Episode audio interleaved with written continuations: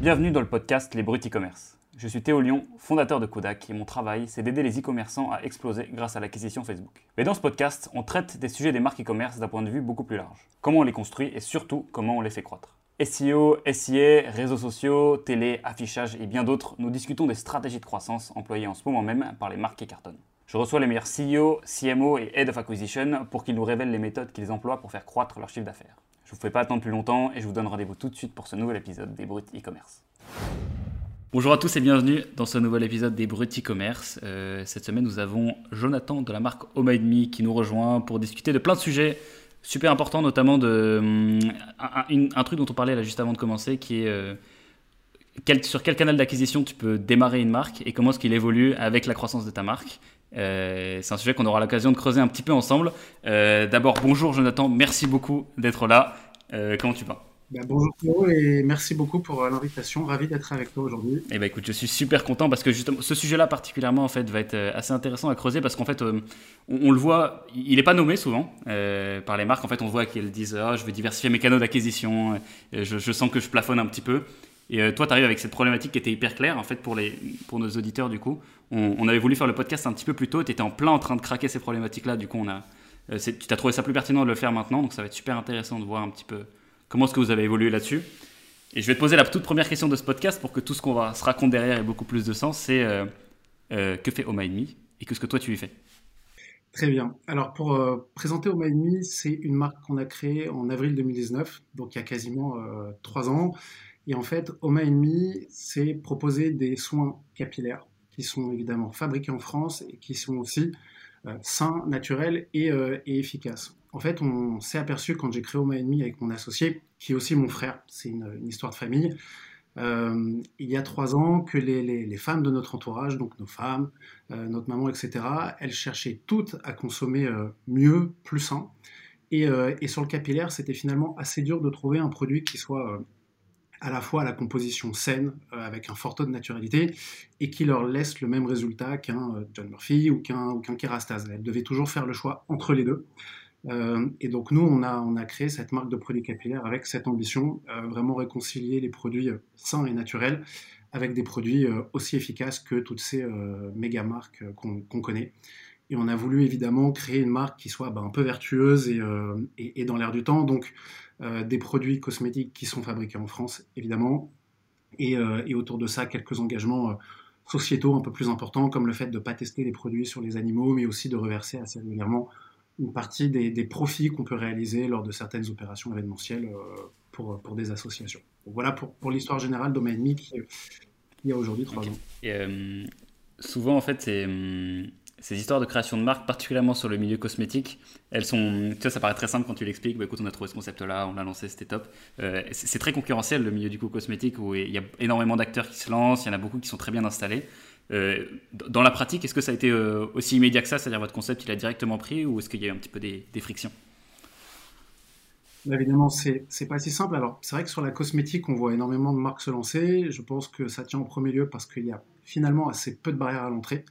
Euh, il faut évidemment se constituer une, gamme de produits et, les stocks qui vont avec. Mais par rapport à d'autres secteurs, d'autres industries, finalement, ça reste une barrière qui est, accessible pour, pas mal de monde.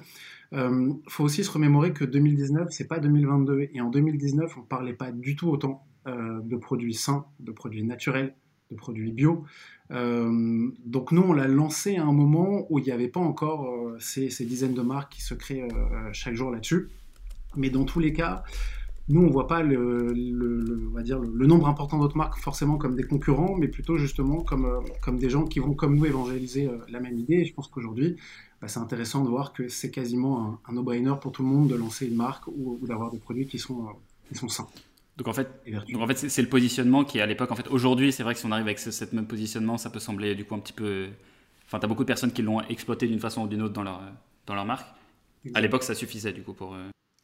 Alors, on n'est pas les précurseurs de ça, hein. il y a des gens qui l'ont fait bien avant nous et, mieux que nous et avec beaucoup plus d'amplitude, mais en tout cas, ce qu'il faut se rappeler, c'est qu'en 2019, c'était un peu plus rare de, faire ça, c'était pas si évident, et donc ça constituait en soi déjà un, positionnement, c'est vrai, par rapport à 2020. Qu'est-ce que ça a été du coup vos premiers chantiers euh, avec la création de ce concept euh, avec ton frère? Alors, les, premiers chantiers, c'est évidemment partir à la recherche euh, des produits, des gammes, euh, faire des tests, euh, itérer sans arrêt sur, la formule au début pour aller bah, justement trouver ce que je te disais au début, allier le côté naturel et le, et le côté efficace.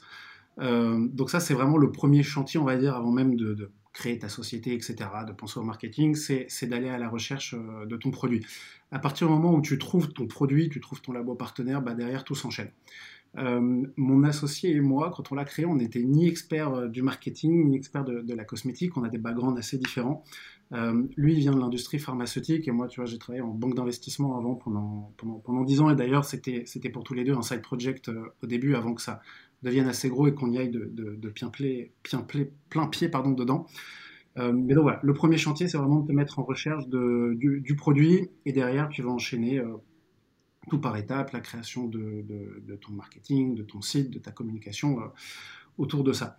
Nous, quand on l'a lancé, euh, on l'a lancé d'ores et déjà avec l'idée assez, euh, assez arrêtée que on, allait, on, allait créer, on allait créer une marque qui allait être assez présente sur les réseaux, sur Instagram, sur Facebook, et qu'on allait, on avait un canal d'acquisition en tête d'ores et déjà qui allait être Instagram et, les, placements de produits. Donc tu vois, on l'a quand même lancé avec une, une optique et un canal marketing en tête à l'époque. Ok. Euh, on va en reparler hein, de ça de façon. De...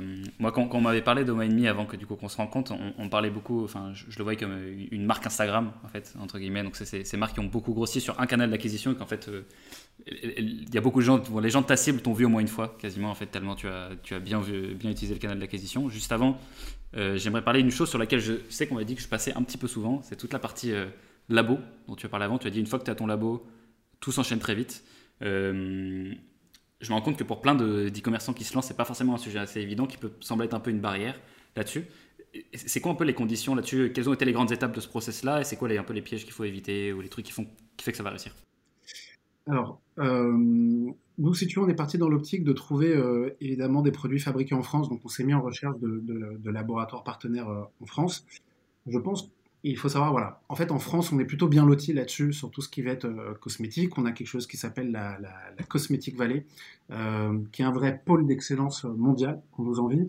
Et donc, tu as des cinquantaines, tu as des centaines de, gens de laboratoires en France qui savent fabriquer euh, à façon, qu'on appelle à façon, des produits capillaires, cosmétiques plus général également sur, sur la peau pour, euh, pour des marques. Euh, après, c'est plutôt trouver un bon fit avec le labo, c'est-à-dire trouver un laboratoire bah, qui va plutôt orienter pour nous, c'était le cas capillaire que, euh, que, skincare. Euh, trouver le laboratoire aussi qui va te faire confiance. Il faut savoir que les labos sont assez sollicités, donc il faut aussi leur donner envie de croire à ton projet parce que ça ne les intéresse pas de travailler sur une première série de, quelques centaines d'unités si pour eux derrière il n'y a, pas, a pas un débouché plus important. Et dans toute cette masse de laboratoires, trouver ceux qui sont adaptés à toi et à la taille de ton projet. Donc finalement, euh, assez vite, euh, tu, tu, par entonnoir, tu vas te retrouver avec euh, quelques laboratoires qui, vont pouvoir faire, faire l'affaire pour toi sur tant le produit que tu veux faire et sur lesquels eux ont l'expertise, qu'au niveau bah, des, quantités que tu as. Nous, on s'est créé bah, sans, sans fonds, tu vois. On, a mis, on avait une mise de départ chacun qui était, qui était de 10 000 euros. Donc on a créé la société avec 20 000 euros donc il y a un capital acceptable, mais qui ne te permet pas d'aller sortir une gamme de, de 30 produits tout de suite. Donc c'est plutôt une histoire de trouver le, bon fit selon tes, besoins. ok, donc il n'y a, pas uniquement cette partie de moi je dois trouver mon bon labo, mais je faut aussi trouver un labo qui m'accepte moi avec, le pro, avec ce que je veux lui vendre comme projet. Toi, tu, leur, euh, comment est-ce que tu allais convaincre des labos de... Euh, c'était quoi le projet que tu vendais à l'époque?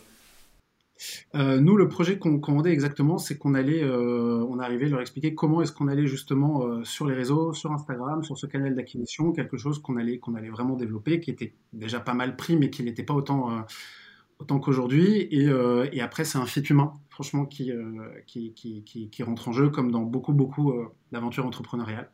Et, et nous, c'est ce qui s'est passé avec nos premiers labos. Ensuite, on a diversifié nos approvisionnements avec plusieurs labos, évidemment, mais en tout cas, voilà, c'est c'est un peu un mélange de, tout ça. Super clair. C'est intéressant du coup parce que toi, tu n'avais pas d'expérience préalable sur les, réseaux sociaux, hein, la banque d'investissement. Euh, c'est ce qu'on peut dire être tout ce qui est de plus éloigné euh, à la partie Instagram. Euh, presque.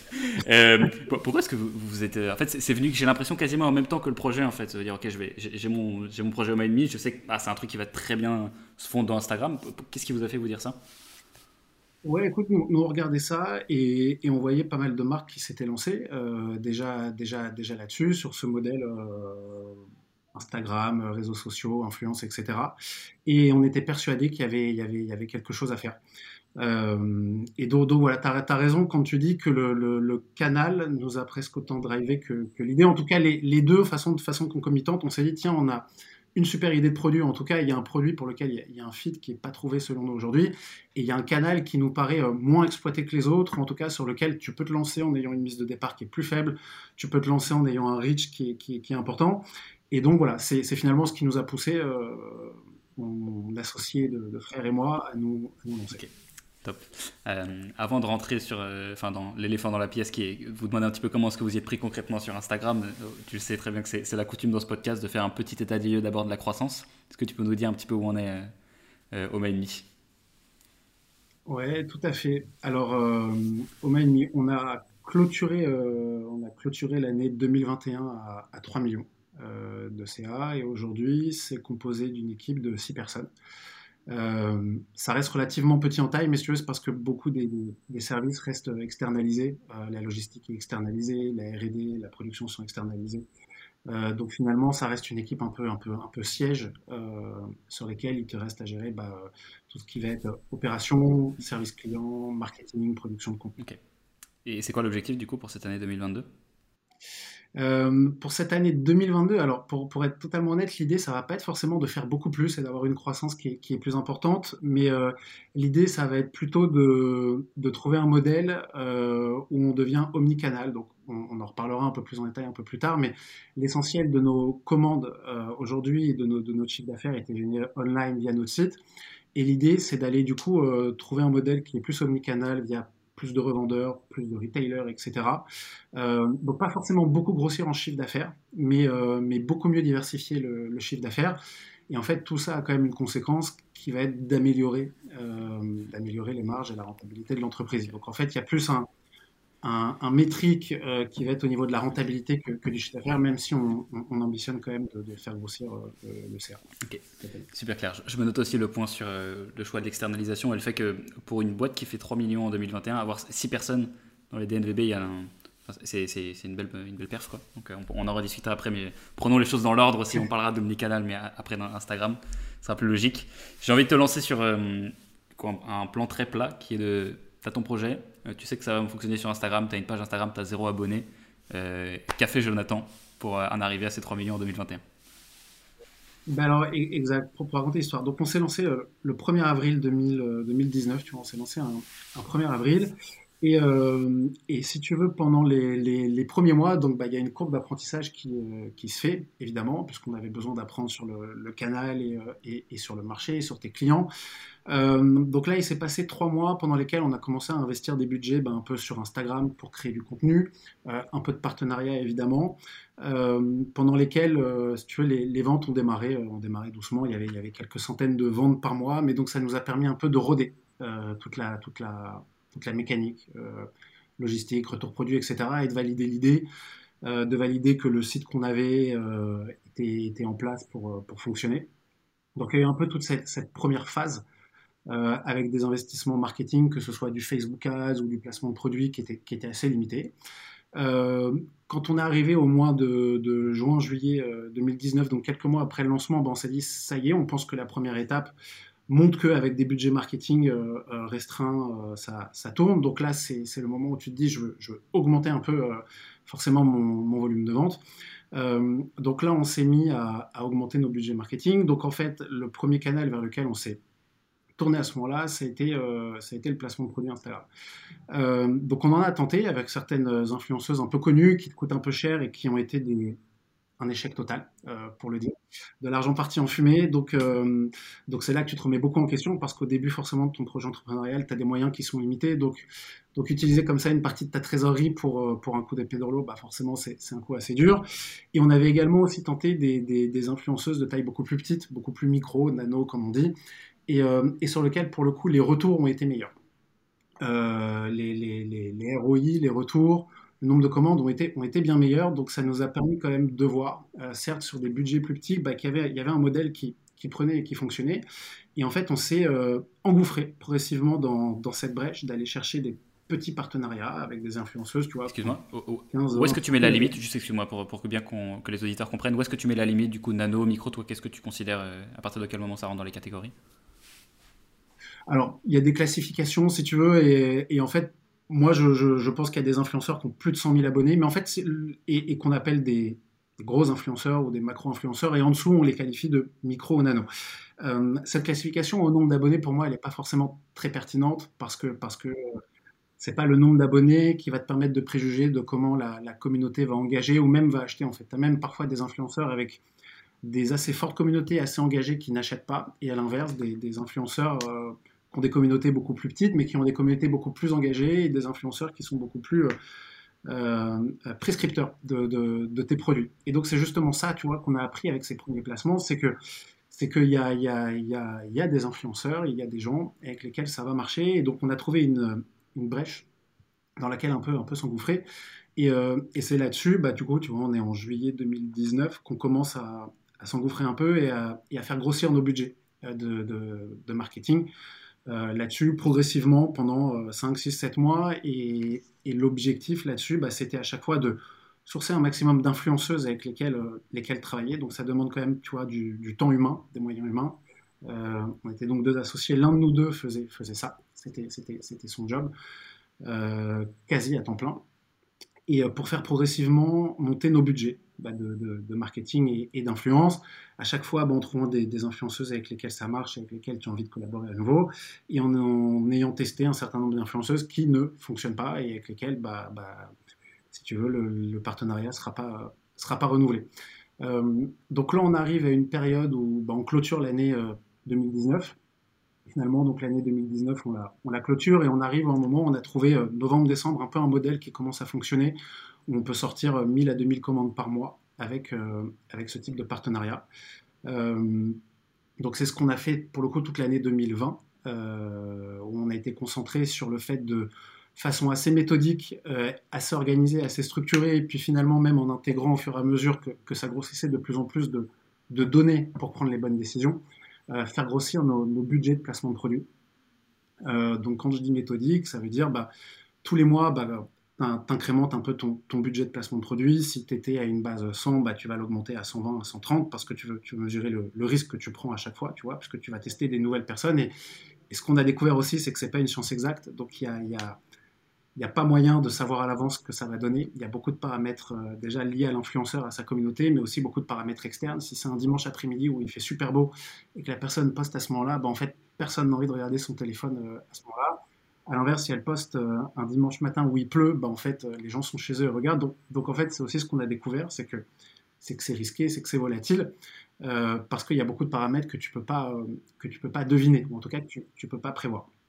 Donc voilà, pendant toute cette année 2020, finalement, on a, on a, on a essayé le plus possible d'augmenter nos budgets euh, là-dessus. Alors, l'année 2020, euh, il s'est passé un petit truc qu'on appelle le, Covid, euh, qui était pour nous, comme pour beaucoup d'autres e-commerce, un, vrai accélérateur aussi sur, le e-commerce. Donc c'est vrai que ça a été, y a une vague e-commerce qui nous a, beaucoup porté, qui nous a permis de, grossir assez vite. Euh, là-dessus. Donc tu vois, ce que tu fais au début de façon un peu artisanale, où bah, tu envoies des emails aux influenceuses, tu leur dis est-ce que ça te tente de tester mes produits? Oui, non, gratuitement. Euh, elles en parlent que si elles aiment, elles te font une mention. Euh, on a testé bah, du, payant à force, tu vois, où on envoie, on paye pour, pour un placement de produit avec un code promo. Et, donc en fait sur cette, il y, a beaucoup d'humains, tu vois ce que je te disais, il y a beaucoup d'humains parce que parce que ce qu'il faut en fait, bah, c'est c'est pas automatiser cette tâche-là où finalement les influenceuses, elles ont envie de parler à quelqu'un en face, elles ont envie d'avoir un contact, elles ont envie après euh, leur placement de produit d'être payées rapidement. Donc il y, a une touche d'humain assez importante. Nous là-dessus, pour grossir et pour prendre les bonnes décisions à chaque fois, on a essayé de rajouter une, une couche de, données, tu vois, pour, pour la prise de décision. Donc tu as évidemment le code promo de l'influenceuse qui est donné à chaque fois, qui te permet bah, de voir de façon immédiate est-ce que machin, elle a généré tant de ventes euh, sur tel coup, tu as un héroïque qui est qui est, immédiat, mais en fait, au fur et à mesure, c'est quelque chose qu'on a, a essayé de pousser un peu plus loin. Euh, parce que le nombre de codes, bah, c'est, certes un métrique important, c'est le chiffre d'affaires que, que, tu fais rentrer, mais euh, tu vois, en leur donnant des liens UTM euh, traqués et avec des outils qui permettent d'automatiser tout ça, tu peux tout de suite voir le nombre de visites qu'elles ont fait, le nombre de paniers qu'elles ont fait, le nombre de conversions évidemment, le chiffre d'affaires, le chiffre d'affaires moyen, euh, le nombre de nouveaux clients qu'elle t'apporte. Euh, est-ce que c'est des gens qui, au bout de euh, X mois de partenariat, est-ce qu'elle t'apporte des nouveaux clients ou est-ce que c'est des clients récurrents? Parce que ça te permet de voir, bon, bah, si je paye quelqu'un 1000 euros pour qu'elle m'apporte quasiment aucun nouveau client, est-ce que je suis en train de bien dépenser mon argent finalement? Donc c'est un peu tous ces, tous ces outils-là, toute cette méthodologie-là, méthodologie-là pardon, qu'on a développé en interne pour apprendre à, scaler, à scaler l'influence. Euh, c'est-à-dire que pour nous, tu vois, c'est dur à scaler avant quand tu mets en place des partenariats. Parce que, parce que ce côté-là, il doit rester profondément humain et il doit demander de, des gens. Tu vois, mon associé, bah, il s'est fait épauler euh, d'une personne, puis d'une deuxième personne pour, pour ça. Euh, par contre, il y, a ce qui se passe après que tu peux, que tu peux rendre un peu plus analytique et sur lequel tu peux, mettre, tu peux, avoir de la data. Alors, il y a énormément de choses sur lesquelles j'ai envie de t'interroger. Je pense que je vais reprendre le process de façon chronologique sur le démarrage qui est euh, la sélection d'influenceurs. Tu nous as dit un truc intéressant au début. Euh, moi, je remarque un truc dans le, milieu de l'influence, quand quelqu'un veut sembler smart, il dit non, regarde pas le nombre d'abonnés, regarde le taux d'engagement. Ce que tu nous as dit au démarrage, c'est que tu avais des gens qui avaient des, communautés hyper engagées qui n'étaient pas prescripteurs. C'est quoi les paramètres que tu vas regarder et qui d'expérience te permettent de savoir, enfin, tu disais qu'il y a plein de paramètres extérieurs aussi et que c'est pas une science exacte, mais qui permettent de dire, ok, bon, ça c'est positif, ça me donne une bonne indication. Non, absolument.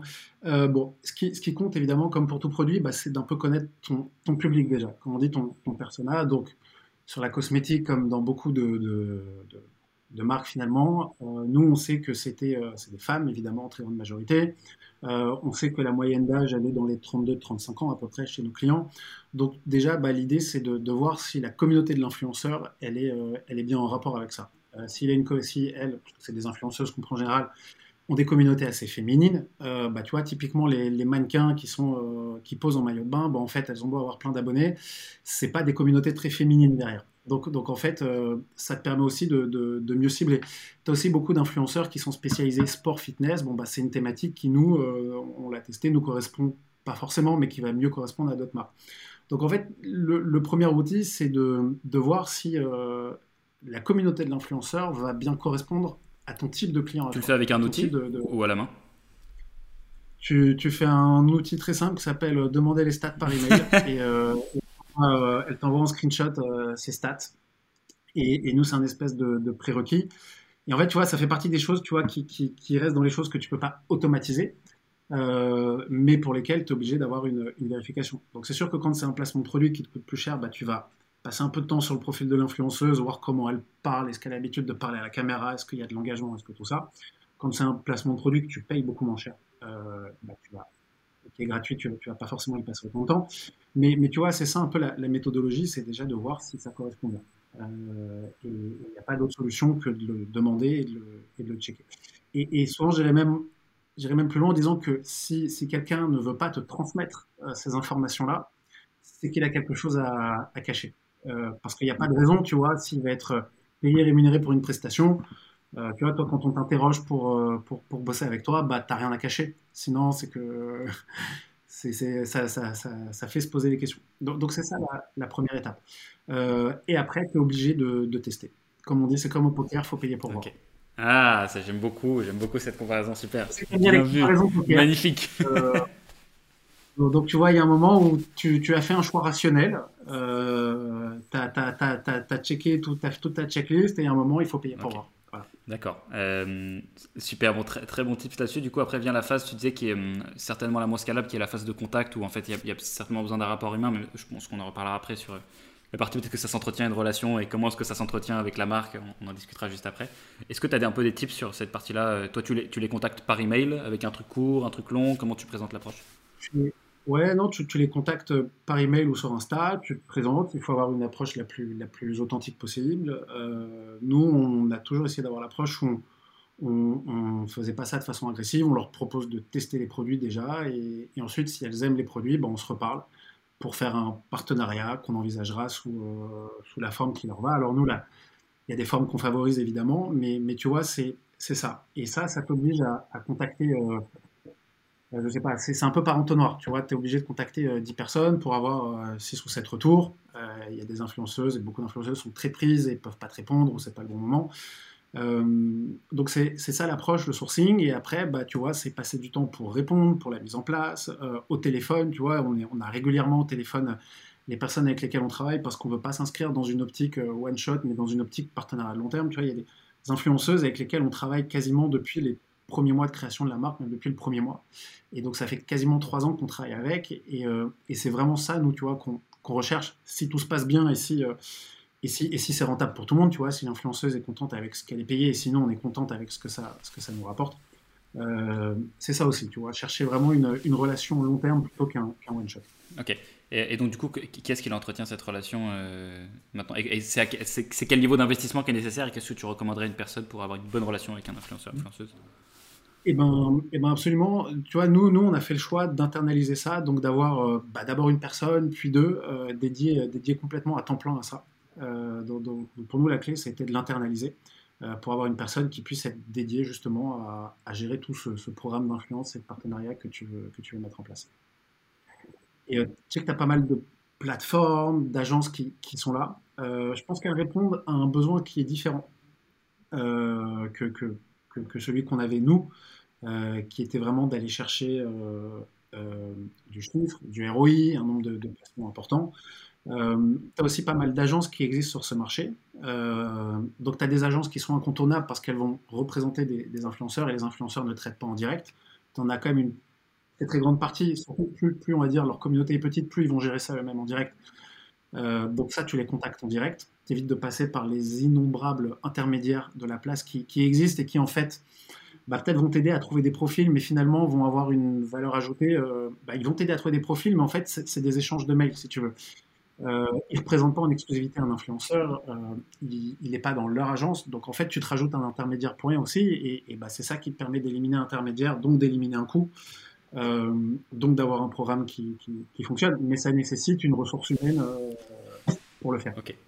Donc en fait c'est ça, donc plus tu grossis, plus il y a d'intermédiaires. Ce qui m'amène une question qui est peut-être pas forcément dans, l'ordre des choses euh, que je voulais te poser, mais est-ce qu'il y a des gros influenceurs avec lesquels ça a fonctionné? Influenceuses du coup, avec lesquels ça a fonctionné? Ou, alors vous avez fait que du micro-nano Non, les deux. Aujourd'hui, bah, tu vois, après, après quasi trois ans de recul, on est, sur, euh, sur toute la gamme. Donc on fait, on fait avec tout type d'influenceurs, de euh, quelques milliers d'abonnés à euh, plusieurs centaines de milliers d'abonnés. Il y en a même qui ont un million, et demi avec laquelle on, travaille. Euh, on dit là-dessus, on n'a pas de religion. donc en fait, et, c'est un peu, c'est même assez, assez complémentaire. parfois, tu as des influenceuses qui, donc ont des communautés très importantes, bah, qui vont aussi te permettre d'avoir du reach, donc de faire entendre parler toi, même si le ROI est moins important mais elles vont quand même donner un peu de notoriété à ton, à ton produit. Ça, c'est important. Et tu peux le mixer avec des influenceuses qui ont des communautés euh, euh, plus, plus, restreintes. Mais tu vois, ça reste déjà des belles communautés. Quand tu as 20, 30, 40 000 personnes euh, et que tu as, une vraie relation avec ce genre-là, ça reste quand même une super communauté et, quelque chose de très, très engageant. Donc, c'était plutôt un mix de, de, tout ça. Ok. Sur. Maintenant, avant de parler de la mesure du coup des, résultats, parce que tu nous as dit qu'il y avait plein de choses qu'on pouvait traquer avec, avec des softwares, donc je t'interrogerai juste après. Euh, sur, le placement en, en soi, euh, parce qu'en gros, beaucoup de gens pensent que ça s'arrête, euh, j'ai contacté, j'ai payé, c'est bon, le truc va se faire, c'est bon, ça va être bien. Est-ce, qu'il y a aussi des choses à bien garder en tête pour qu'un placement soit efficace avec une influenceuse?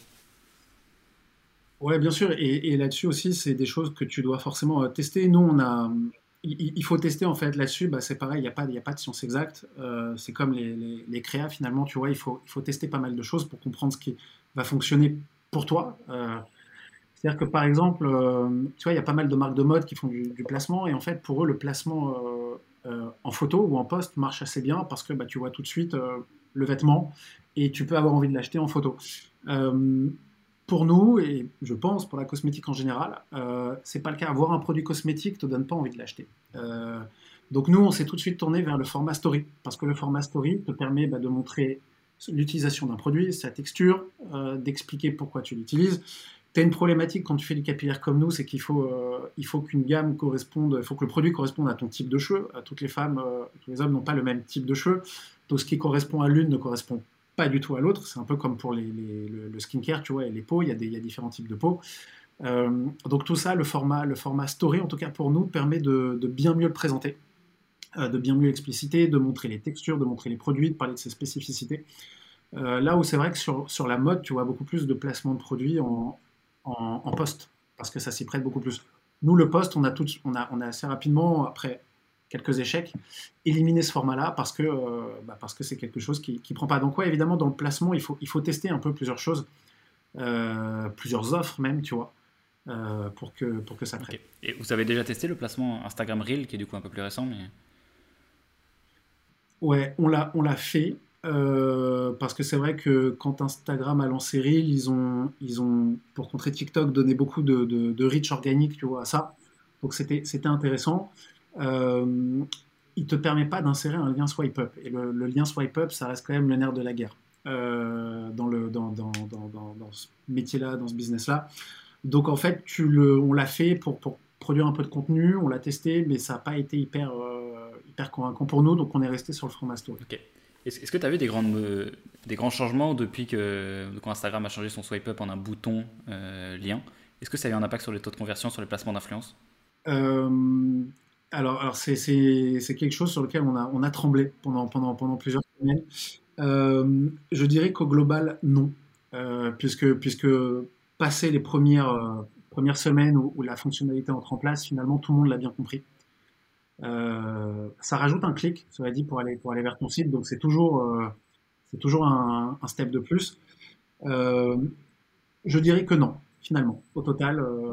après, après un petit passage des, premiers jours, premières semaines là-dessus, quand la fonctionnalité a été assez bien intégrée par tout le monde, c'est resté assez similaire avec ce qu'il y avait avant. Personnellement, j'ai toujours pas compris pourquoi est-ce qu'ils ont fait ce changement-là. J'ai pas, pas bien compris les arguments là-dessus, à part le fait que ça rajoute un clic qui a pas l'air d'aller trop dans leur sens business. Enfin, c'était plutôt un risque quelque chose, donc je m'interrogeais un petit peu sur l'impact sur l'influence. Quelqu'un a la réponse, j'avais bien. je suis chaud, mais toujours pas vraiment compris. Top. Euh, tu, nous racontais un petit peu avant que tu pouvais traquer un, bon nombre de métriques, donc bien plus que les codes promo, etc. Donc tu parlais aussi des visites sur le site internet, du fait que tu puisses savoir s'il y a des nouveaux clients qui te sont rapportés par des influenceuses avec lesquels tu bosses sur le, sur le long terme. Euh, tout ça est certainement centralisé dans un software qui s'appelle Google Sheets. Oh, euh, ouais, connu, c'est un gros sas. euh, non, alors, là-dessus, tu vois, c'est. c'est euh, en, effet, tu vois, il y a des influenceuses avec lesquelles on travaille euh, beaucoup, mais avec lesquelles on travaille depuis longtemps. Donc, il y a un moment où on se pose la question de savoir est-ce qu'elle t'apporte des nouveaux clients? Est-ce qu'elle est sur sa base cliente? Est-ce qu'elle est capable de générer des, des nouveaux clients, tu vois? Et donc, donc, c'est quelque chose que tu mets pas en place tout de suite au début, mais qu'on a, qu'on a fini par, par mesurer. Euh, et, en fait, nous, on utilise un outil extrêmement simple qui s'appelle Integromat, qui est un espèce de, de zappiller, mais, en plus puissant, et sur lequel tu peux aller. Euh, bon, alors il a fallu un peu de travail. C'est un outil maison finalement qu'on a, a construit, euh, qui te permet de voir en temps réel, qui, qui, se met à jour en temps réel, tu vois, quand il, il est bien paramétré. Bah, évidemment, le nombre de codes que l'influenceuse générer, euh, avec tout de suite en face le chiffre d'affaires, le panier moyen. Ça, c'est des métriques qui sont assez faciles à sortir. Mais si tu donnes un lien, un lien traqué, euh, tu peux aussi mettre des intégrations là-dedans avec, euh, avec Google Analytics et donc aller chercher le nombre de visites qui sont faites, le nombre d'ajouts au panier, le nombre de conversions, etc. Donc tu peux, tu peux aller un peu plus loin que le simple regard placement code promo. Et tu vois, par exemple, bah, il, bah, il, nous de voir que au premier regard, tu peux regarder la, performance d'une influenceuse et te dire c'est un peu moyen, le, ROI est pas terrible, euh, euh, je sais pas si je la reprends. Et voir que derrière, en fait, bah, le ROI est pas terrible, mais en fait, déjà, elle a cherché énormément de nouveaux clients. Tu vois, elle a attiré énormément de nouveaux clients. Deux, en fait, bah, elle a attiré beaucoup de visiteurs sur ta page qui ont mal converti. Donc, tu peux te dire, bah, elle m'a attiré beaucoup de visiteurs et ça a mal converti. Est-ce que c'est parce que dans son placement, il y a un truc qui était peut-être pas assez convaincant? Est-ce qu'il manquait un argument? Euh, donc tu vois, ça donne un peu du, travail et nous, ça nous arrivait vraiment bah, avec ces, données-là, avec, avec tout ça, de voir qu'il y a des influenceuses sur lesquelles on aurait pu se dire dès le départ, bah, c'est vrai que ça n'a pas très bien marché, tant pis, on laisse tomber. Et en fait, on se dit, bah non, en fait, il y a un truc à retravailler qui va être euh, euh, plutôt dans son placement, essayer de mettre en avant des arguments qui vont faire que ça convertit un petit peu mieux, lui faire parler de telle chose, lui donner un code promo un peu plus agressif, parce qu'elle a attiré beaucoup de monde et un code promo agressif, un peu plus agressif, peut permettre d'aller chercher un peu plus de, de conversion. Et donc, en fait, tu vois, ça, c'est un peu la phase, euh, la phase qui, qui, suit quand tu as fait euh, depuis, depuis un petit peu de temps euh, ces programmes d'influence. C'est que tu peux aller chercher de la donnée qui, qui, te donne pas mal de valeur et pas mal de, de, de, décisions à prendre derrière. Et donc, tu rajoutes cette couche-là qui te, te permet bah, de, mieux piloter a posteriori, tu vois, tes, tes, investissements. C'est top. Je, me rends compte aussi qu'on n'a pas parlé forcément de l'information que toi tu, tu, donnais en fait aux influenceuses sur, sur les briefs. Tu envoies les mêmes à tout le monde? Il y, a un tronc commun. Il y, a un tronc commun, mais après, chacune va présenter le, déjà le, produit qui lui, qui lui convient. Tu vois, chacune présente pas le, tout, présente pas toutes le même produit, mais chacune va présenter le produit qui lui convient, donc ça fait un brief différent. Euh, c'est important de donner un tronc commun et quelques guidelines parce que bah, on a testé ce qui marchait et ce qui, ne marchait pas. Mais c'est important aussi de leur donner la liberté euh, de, ton. Euh, personne n'est dupe sur le fait que tu fais un placement de produit. Voilà, ça c'est, il n'y a, plus personne aujourd'hui qui, qui, va croire qu'elle, qu'elle en parle et qu'elle donne un code promo euh, sans que ce soit, sans que ce soit un partenariat euh, sponsorisé derrière, évidemment. Mais, mais ça n'empêche que euh, c'est important de leur laisser leur liberté de ton et de, et de présentation. Donc on, donne un, un, tronc commun, une guideline, sans jamais, sans jamais scripter au mot près. au mot près. Et, et, et, ça apparaît assez vertueux, tu vois, de toute façon, de pas trop les... C'est pas des actrices, en fait. c'est des, des, des, influenceuses, donc elles ont besoin d'en parler de la façon qui les met à l'aise. Et c'est ce dont on s'est aperçu. Si elles sont à l'aise pour parler d'un truc, ça marche bien. Si elles sont pas à l'aise, que ce soit par rapport au produit, par rapport à la marque, par rapport à, quelque chose, ben, il vaut mieux pas qu'elles en parlent. Parce que parce que elles vont convaincre personne si elles-mêmes ne, sont pas convaincues. Ça paraît bête à dire, mais, euh, mais c'est parfois à toi de déceler s'il y en a qui bah, vont pas accepter un partenariat parce que euh, voilà, bah, elles vont encaisser. Hein, c'est bête à dire, mais, mais, elles sont pour. Mais elles n'aiment pas vraiment le produit. Tu vois. Ok. D'accord. Euh, c'est vachement intéressant en effet de, de prendre le truc avec cet angle-là. En fait, entre ma question, c'est du coup pour nous amener un petit peu sur la suite et, et ce qui va arriver en 2022 pour Roma c'est qu'est-ce que tu as vu comme grosse différence entre ton marketing d'affluence tel que tu l'as commencé en 2019 et là, cette fin 2021, début 2022 Et est-ce que ta vision a changé sur euh, ce canal?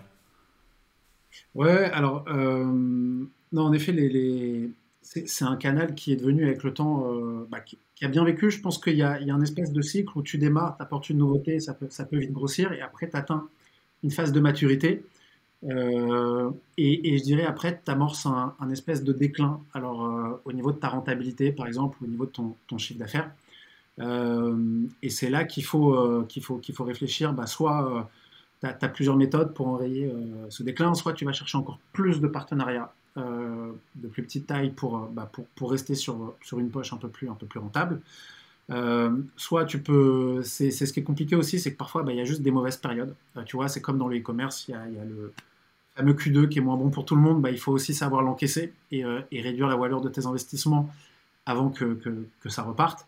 il y a aussi, c'est le cas de ce canal-là et c'est le cas de, bah, tous les, social ads, la saturation d'un canal qui, rentre. Et la saturation d'un canal, en fait, sur l'influence comme sur ailleurs, ça tend à augmenter les prix. Plus les influenceuses sont sollicitées, et, elles le sont, plus elles vont te dire, bah, moi je suis d'accord, mais, mon prix augmente.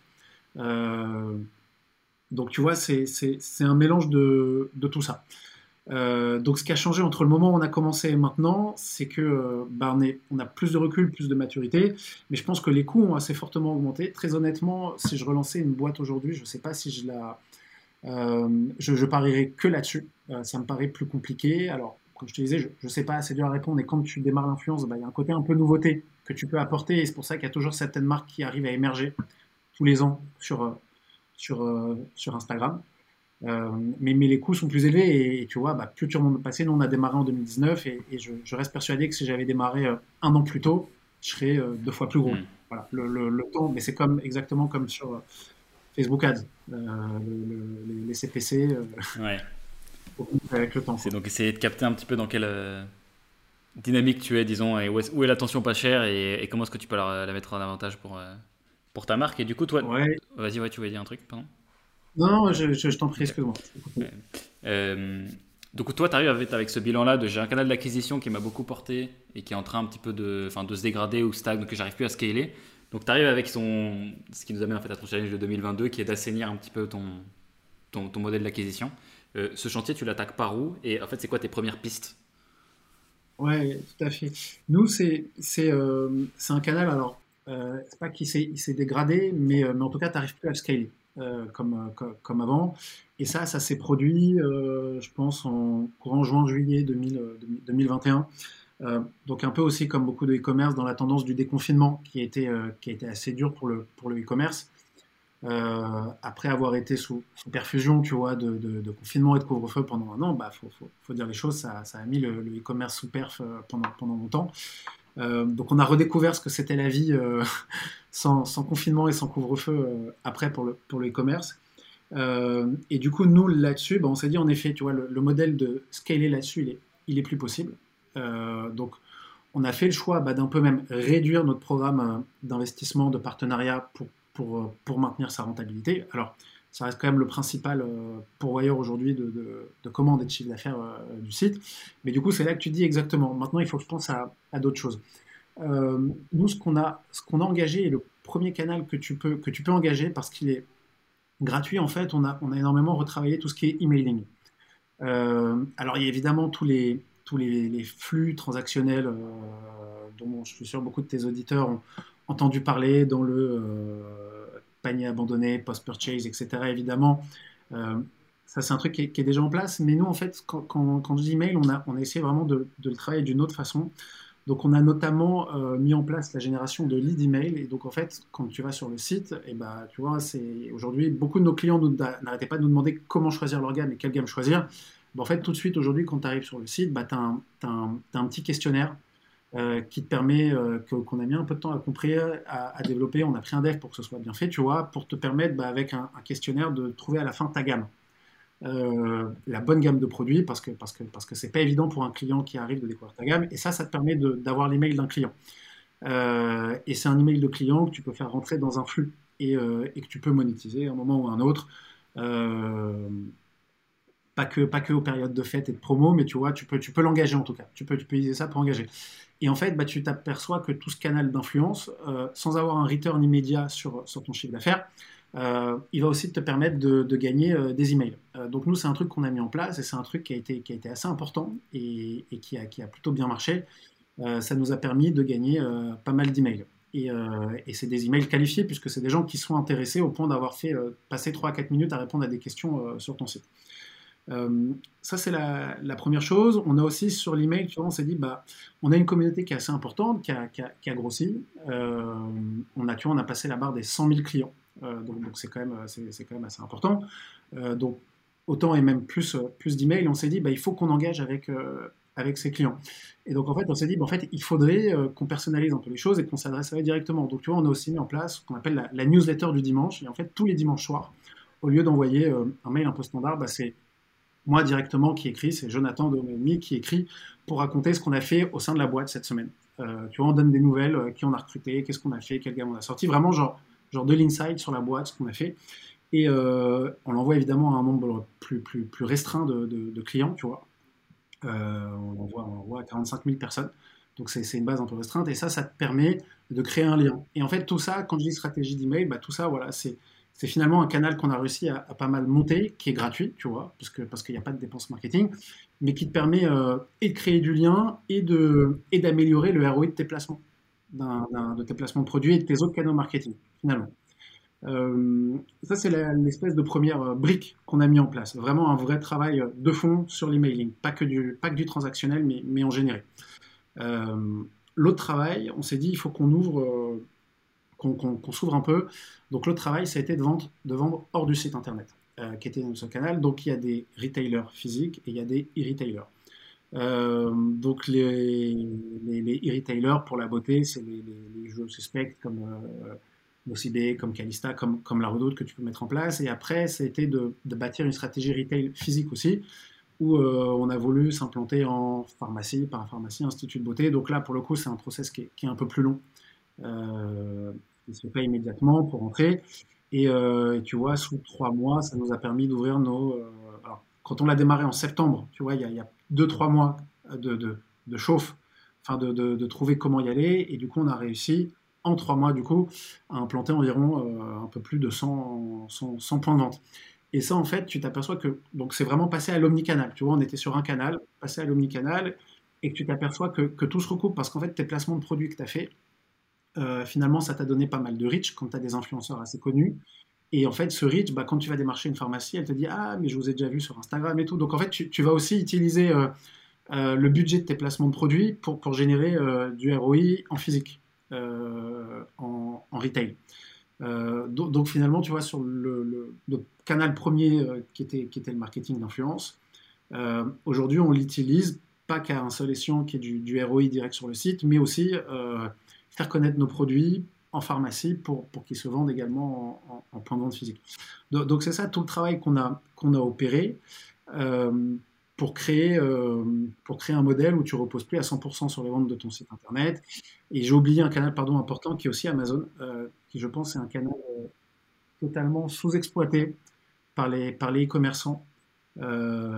Un peu mis de côté en mode genre non mais c'est Amazon, c'est pas moi. je fais du made in France, je fais du qualité, je fais du premium, je ne vends pas sur Amazon. et en fait, je pense que c'est, tu vois, beaucoup, beaucoup se disent ça à tort, je pense, et, et je pense que c'est assez sous-exploité. Euh, par beaucoup d'e-commerçants, par beaucoup de DNVB, alors qu'il y a quand même un potentiel euh, qui, est, très important.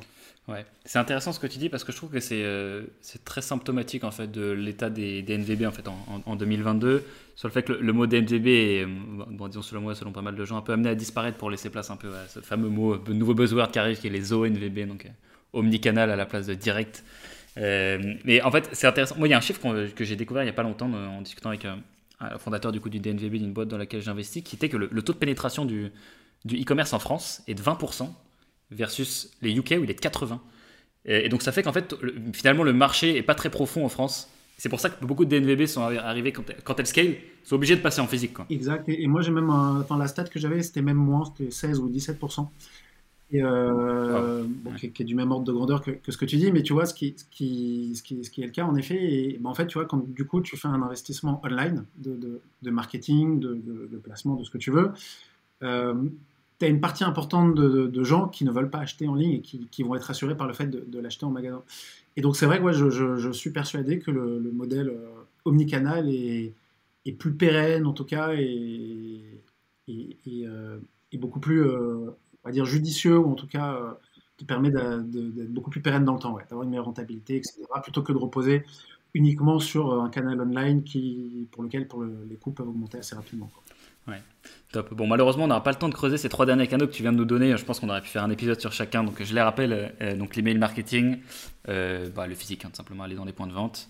et le troisième que tu nous as donné qui est. ah Merde Il vient de voir. En plus, c'était celui-là sur lequel je voulais, je voulais repartir parce qu'Amazon, euh, c'est un truc qui est sous-exploité. L'épisode qu'on parle le plus dans tous ceux que j'ai fait pour l'instant, c'est celui sur Nutrivita, où euh, ils font énormément de, commerce sur Amazon. Donc, euh, donc beaucoup de, trucs à prendre là-dessus. Et, surtout, tu vas en parler de ce taux de pénétration. Le taux de pénétration du e-commerce déjà est faible. Alors en plus, au sein de l'e-commerce, bah, le D2C doit être encore plus bas que les gens qui achètent sur Amazon. Donc il y a certainement enfin, des, des, acheteurs potentiels à aller chercher sur Amazon. Il faut un peu ouvrir son esprit sur, ce canal-là. Quoi. c'est vrai qu'il y, a beaucoup de DNVB pour lesquels c'est, un gros mot. Mm.